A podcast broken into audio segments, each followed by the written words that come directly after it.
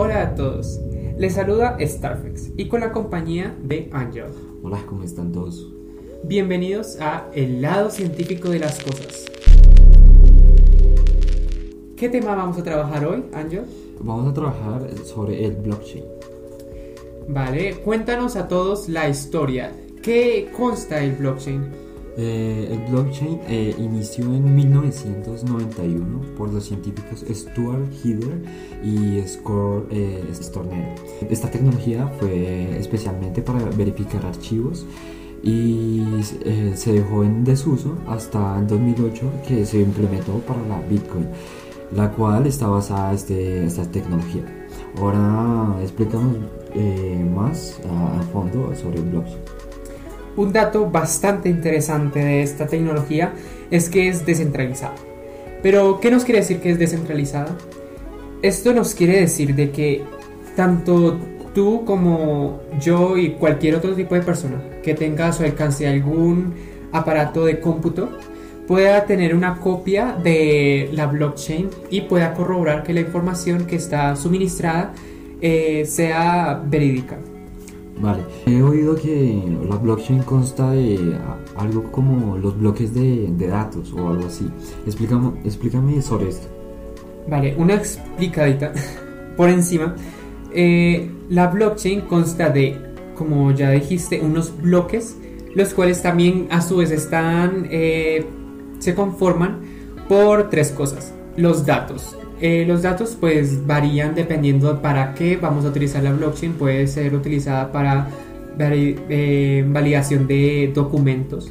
También puede ser utilizada como ya estamos, hemos visto en noticias, en, en entrevistas, en todo ese tipo de cosas, los NFTs. También puede, eh, puede ser utilizada para, los gobiernos pueden utilizar para eh, sus tiempos de votaciones, también pueden registrarse ahí los ciudadanos y votar anónimamente. También se eh, consta de un hash.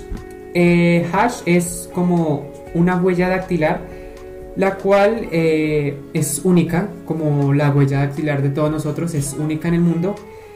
Y este hash es una cadena de números y letras únicas que se le, se le acreditan, se le dan a lo que vayamos a subir a la cadena de bloques.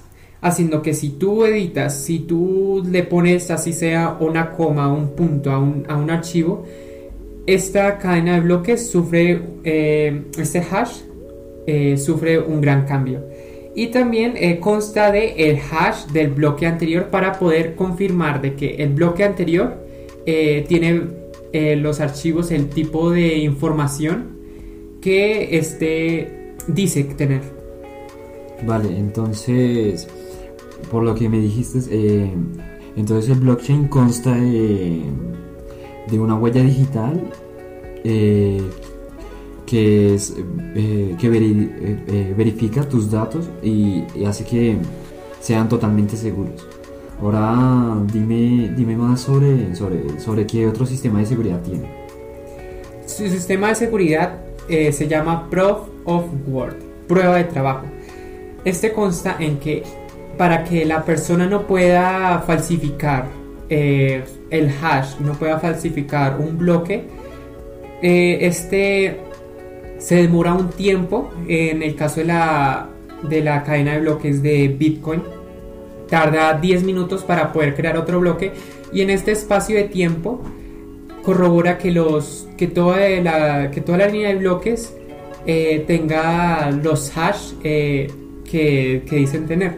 Para así no sean, no, no, ten- que, no sean modificados.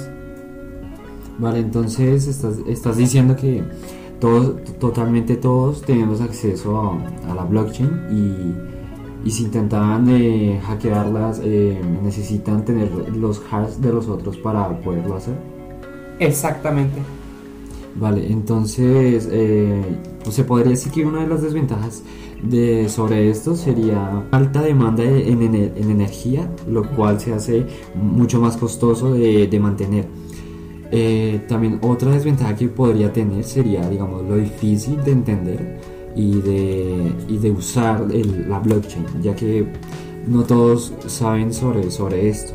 y más sobre el gobierno no, no, no, lo utiliza, digamos, para votaciones, ya que esto les puede ayudar en, en, las votaciones presidenciales y todo esto. O sea, la blockchain no solamente es para criptomonedas. El blockchain también se podría eh, utilizar para blanquear capital, ya que son transacciones anónimas y encriptadas, lo cual no, nadie lo podría ver. Entonces, básicamente harían un lado de dinero haciendo transacciones.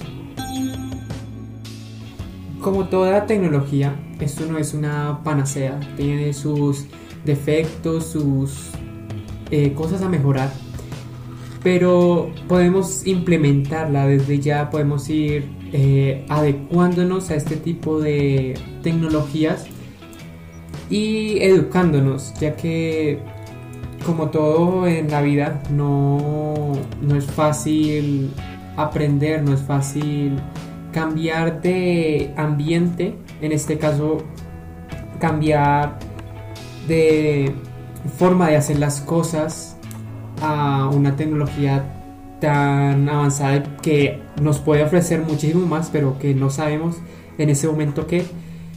Y pues seguir avanzando, ir descubriendo, ir investigando. Sí, básicamente estás en lo cierto, es como una tecnología totalmente nueva en el siglo XXI eh, que trae consigo muchísimas cosas eh, buenas eh, en la tecnología, tipo eso va a revolucionar más el mundo porque estamos hablando de que con el blockchain se implementó el Bitcoin y pasó de moneda, moneda física a una moneda virtual, literal. Vale, con esto concluimos nuestro episodio, nuestro primer episodio y les agradecemos a todos por su atención. Espero les haya sido de muy, muy beneficioso este capítulo y que sigan aprendiendo.